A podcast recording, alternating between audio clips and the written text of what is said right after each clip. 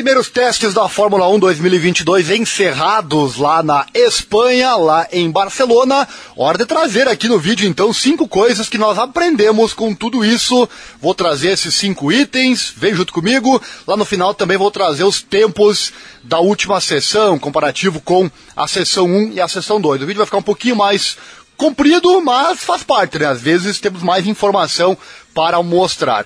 Dizer também, quero mandar um abraço aqui ao grupo que eu participo lá no Facebook, o F1 Brasil Racers, convidar você a participar deste grupo. Quem me ajuda, eu também ajudo, é assim que funciona, ajuda mútua aqui na internet. Bom, sem mais delongas, convidar para o like, como de costume, deixa o like, se inscreva, aquela coisa toda, assim você não perde nada, que tem vídeo todo dia sobre a F1 para você. E lá em março estaremos transmitindo ao vivo aqui no canal os treinos e também as corridas. Bom, dado que a Red Bull e a Mercedes permanecem travadas em uma batalha pelo título ao longo de 2021, talvez não seja surpresa que nenhuma das duas equipes pareça completamente segura ao longo dos três dias em Barcelona, ao contrário da Ferrari e da McLaren. De fato, a escuderia foi metronômica, pois Charles Leclerc e o Carlos Sainz mantiveram consistentemente o F175 na ponta ou perto da ponta fiada das telas de cronometragem. Não só o ritmo foi bom, mas a sua confiabilidade também foi notável, com a equipe fazendo a maior quilometragem. Fez 439 voltas de todo o grid ao longo do teste. E aqui cabe um comentário, né? Os tempos é o que menos interessa, mesmo o fechamento, né? Hamilton ficou em primeiro, já vou aqui antecipando, lá no final do vídeo vou trazer os tempos completos para você, mas os tempos é o que menos interessa, né? Porque o que vale realmente é fazer quilometragem e testar o carro. Essa é hora para testar e não para ganhar do adversário no quesito tempo final. Claro que o tempo é bom, é importante também, mas não é não o item mais importante. E a McLaren também não estava longe. Lando Norris estabeleceu o ritmo do dia de abertura, enquanto Daniel Ricardo também se ajustou ao MCL 36 com desenvoltura na quinta-feira por ser o mais rápido durante a sessão da manhã. Que bom, né? Poder ver, enfim, os novíssimos carros da Fórmula 1 na pista. Embora a Red Bull e a Mercedes tenham aumentado o ritmo no último dia, ambas as equipes encontraram problemas de confiabilidade que comprometeram seus testes. Aí que eu falo, né? A Mercedes foi a mais rápida e mesmo assim teve problemas. É aí que eu digo, não é o tempo que interessa, né? O mais leigo pode pensar que sim. Sérgio Pérez teve problemas na caixa de câmbio na quinta-feira, enquanto Lewis Hamilton sofreu uma falha no sensor que arruinou sua manhã no mesmo dia. Aí você imagina começar a temporada lá no Bahrein, o Hamilton vem com o tempo mais rápido nos treinos, chega lá e o carro dá problema. E aí? Qual é o valor que teve a volta mais rápida dos treinos? Nenhum. Exatamente, nenhum valor teve se o seu carro não estiver confiável e rápido quando iniciar de verdade a Fórmula 1. Certamente o ritmo das duas equipes mais históricas da F1 chamou a atenção do George Russell, que disse: eles, né, se referindo a McLaren e Ferrari, parecem ter as coisas sob controle e estão no topo de tudo. Eles parecem muito fortes, com pouco combustível, alto combustível e com o gerenciamento de pneus. Quem sabe? Todos nós sabemos que estamos em programas diferentes, mas definitivamente sabemos, pela média de todas as corridas diferentes, que estamos atrás deles nesse momento. Fecha aspas. Esse então é o primeiro item que eu trago aqui do que aprendemos nos testes. Ferrari e McLaren mostram-se como promessas inicialmente, estão à frente dos adversários. Segundo item, os engenheiros da Fórmula 1 são incrivelmente talentosos. Dado que a F1 está entrando em uma nova era técnica revolucionária, seria perdoado pensar que o teste de Barcelona estaria repleto de falhas mecânicas e problemas constantes nos carros. Mas, surpreendentemente, a bandeira vermelha permaneceu ausente no primeiro dia de testes da pré-temporada, sem que uma única paralisação na pista interrompesse o fluxo do dia. Embora a Haas e a Alfa Romeo tenham encontrado alguns problemas com seus pisos, é uma prova do talento de engenheiros e da força de cada equipe que, apesar das maiores mudanças de carro em um ano desde o final de 2008, os carros é, funcionaram como um reloginho. Demorou até o final da segunda manhã, antes da primeira falha, pois a Red Bull encontrou um problema na caixa de câmbio. Mas não foi até o último dia que houve inúmeras interrupções, com as equipes começando começando a se esforçar um pouco mais, a Alpine sofreu um problema hidráulico catastrófico na manhã de sexta-feira, que a afastou do resto do dia. A Alfa Romeo também teve alguma dificuldade de confiabilidade, mas a Haas foi a pior no geral. Após problemas no piso no primeiro dia, um problema na bomba de combustível no segundo e um vazamento indefinido no terceiro dia que truncou seu teste. A equipe que jogou fora 2021 para se concentrar nesta temporada precisará cavar fundo para se recuperar para o teste do Bahrein. Terceiro item que aprendemos com os testes iniciais da Fórmula 1, o Purpoing, é uma palavra nova, retornando no dicionário da Fórmula 1. É um fenômeno incomum que surgiu ao longo dos três dias de corrida em Barcelona, com alguns dos carros saltando pela pista, nas retas de velocidade. É um comparativo com os golfinhos e o vídeo que mais ficou famoso rodando pelas redes sociais foi o vídeo da Ferrari. Mas eu não vou falar sobre isso agora aqui, porque eu já tenho um vídeo aqui no canal explicando esse assunto. Vou deixar aqui no card e também no link na descrição você escolhe e aí assiste esse terceiro item, para resumir um pouco aqui o vídeo, não vou repetir aquilo que já foi falado, né? O assunto PowerPoint, os, o comparativo F1 com golfinhos já está em vídeo aqui no canal. Quarto item que aprendemos com a, os testes da Fórmula 1, apesar disso tudo, ultrapassar pareceu ser mais fácil. Que legal isso aqui.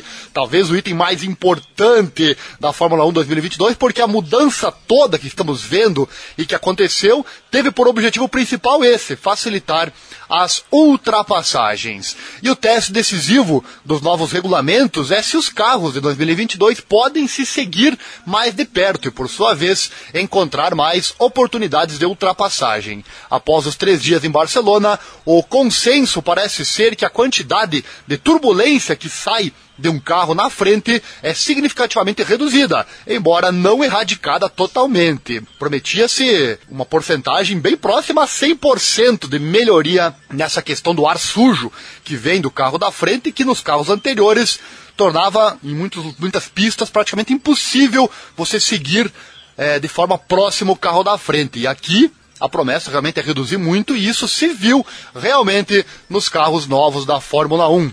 Vamos às palavras do Carlos Sainz no, no, no final é, dos testes de quinta-feira, olha só. Ele disse: Posso dizer que já senti alguma diferença. Já é bastante óbvio, estou relativamente positivo sobre isso e otimista de que está indo na direção certa. O Alex Albon, que volta a correr este ano, depois de uma temporada à margem da Red Bull, também relatou que seguir parece ser muito mais fácil depois de passar algumas voltas atrás do Pierre Gasly da AlphaTauri. Ele disse: a sensação inicial é boa. Obviamente não corro há algum tempo, então é um pouco mais difícil é, desse lado de opinar. Mas fiquei surpreso como o quão perto consegui ficar nas curvas 2 e 3. Mas o sentimento inicial é positivo. O George Russell, saindo com o seu Mercedes W13, foi menos comprometido, mas também explicou que podia sentir uma melhora em comparação com os carros antigos. Ele disse: Eu segui outro carro, mas é difícil dizer por enquanto. Obviamente, não estamos em modo de corrida, não vamos enlouquecer quando estivermos bem atrás dos carros. Eu diria que é uma melhoria. Quão substancial? Teremos que esperar para descobrir. E o quinto e última coisa que aprendemos com os testes de Fórmula 1 é o seguinte: os jogos mentais nunca param na Fórmula 1, é verdade, né? Como sempre, os testes viram todos os truques mentais usuais e minimizações das expectativas entre todas as equipes. Como explicado, Russell sente que a Mercedes está com o pé atrás em comparação com a Ferrari e a McLaren, enquanto a McLaren, Norris e Ricardo fizeram o possível para convencer a todos de que o MCL 36 não é tão bom assim. Abre aspas para Norris. Agora somos P1 e todo mundo vai pensar que vamos vencer a corrida, mas sem chance. Brincou então o Norris depois de superar os tempos no primeiro dia. Enquanto isso, Ricardo disse: Acho que a Mercedes e a Red Bull realmente não fizeram nada, mostraram nenhum cartão ainda, então eu realmente não olho muito para isso.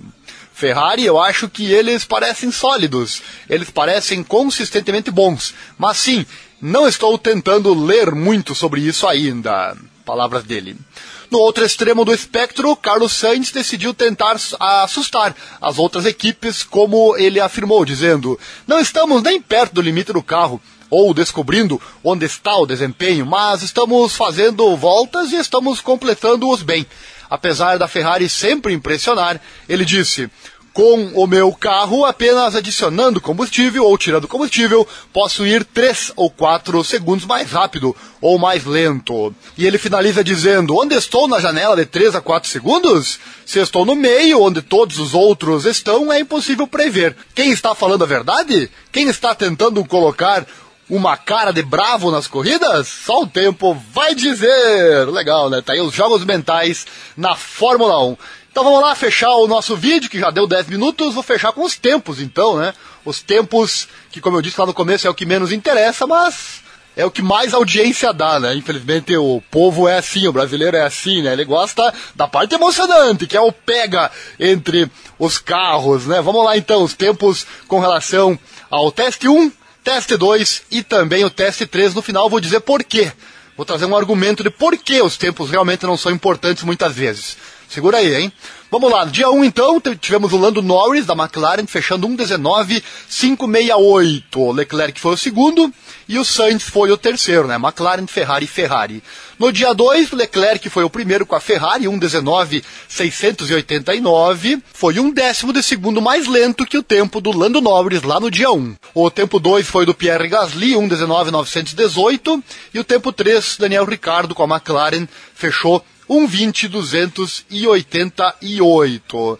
No dia 13, então, Lewis Hamilton foi mais rápido, 1,19,138. Foi 0,4 mais rápido que o tempo do Norris e 0,5 mais rápido que o tempo do Leclerc no segundo dia. O segundo no terceiro dia foi o George Russell, aí então a, a Mercedes dominando em, em quesito tempo. 1,19,233 fechou o Russell, os dois com um tempo bem parecido, né? É, Hamilton fez 94 voltas, enquanto que o Russell fez 66 voltas. O terceiro foi Sérgio Pérez, 1.19.5, e o Max Verstappen foi o quarto, 1.19.756. O Vettel foi o quinto, 1.19.824. Vou passar aqui todos os tempos, já que não havia trazido ainda o card com o dia 3 de treinos da, em Barcelona na Espanha. Em sexto, Charles Leclerc com a Ferrari, 1.19.831, todos os seis então na casa de 1.19. Depois, Carlos Sainz o sétimo, o Alex Albon o oitavo, Nicolas Latifi nono, Daniel Ricardo décimo, Lando Norris décimo primeiro, Alonso décimo segundo, o Zou foi o décimo terceiro, Gasly décimo quarto, o Mazepin décimo quinto e o Valtteri Bottas foi o décimo sexto. Aqui o motivo de por que você não deve se importar tanto com os tempos agora nos testes pré-temporada. O mesmo acontece no P1, P2, P3 ou TL1, treino livre 1, 2 e 3 antes das corridas e antes da qualificação. Aquilo ali é para testar o carro e deixá-lo apto à qualificação e depois a corrida que vem na sequência. Mesma coisa aqui. Olha só esse gráfico que eu trago para você. Hamilton então foi o primeiro, né? 1.19, 1.38. Ele fez 94 voltas com a sua Mercedes. Porém, ele usou pneu macio, olha só, o C5. O Russell foi o segundo com a Mercedes, um 19,233. Ele fez 66 voltas, também usou o pneu macio, o C5.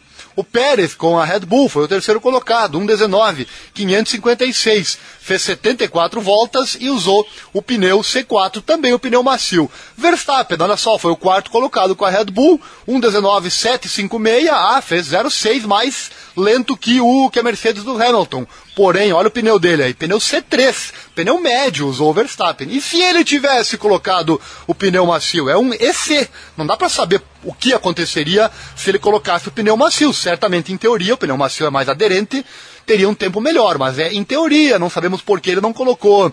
É, ele fez testes, enfim, preferiu testar com o médio e não colocar o macio. Talvez esteja escondendo o jogo, isso existe muito, porque se você entrega o jogo aqui nos testes, os adversários têm tempo para é, melhorarem, para vencer o seu, a sua qualidade máxima. Então tem isso também, o jogo mental, que eu já falei antes, enfim. Então não sabemos por que Verstappen veio com o pneu médio e não com o pneu macio. Poderia ter vindo, aí nós fãs, claro, iríamos ver o peguinha, tipo no arrancadão. Você que gosta de Fórmula 1 certamente também é apaixonado como eu por arrancadão. Você quer ver o pega daqueles dois ali na pista, né? Quem vai vencer lá no final. Só que na verdade, talvez o que venceu lá no final foi mais rápido, inclusive, que o outro pega que aconteceu antes, ou o pega que aconteceu antes pode ter sido mais rápido que ele. Então por isso que o tempo é o que menos vale, apesar de ser, reconheço aqui, aquilo que realmente nos emociona, né? O tempo. Então tá aí a explicação para você. O Verstappen foi o quarto, porém usou pneus médios. Vettel foi o quinto, Leclerc o sexto, Sainz o sétimo, Albon o oitavo, Latifi o nono, Ricardo o décimo. Você viu aí o Vettel em quinto, pneu macio, para mostrar também que não é só o pneu macio que vai levar você lá para frente, são outros quesitos que também são importantes. Fechando aqui o Norris, pneu é, médio, o Alonso, pneu médio, o Zou, pneu médio, Gasly, pneu macio, o Mazepin, pneu é, médio e o Bottas, pneu médio. Gostou? Deixa o like. Chegou até aqui, gostou, né? Se você foi guerreiro, né? Porque a maioria sai antes de acabar o vídeo, né? Mas se você foi guerreiro e chegou até o final, deve ter gostado. Então deixa o like, se inscreva, acione o sininho, aquela coisa toda. Assim você ajuda o canal a crescer. E também recebe os vídeos que aqui são diários na palma da mão, assim que ele for postado. E lá em março estaremos aqui narrando corridas e treinos para você. Um abraço e até mais.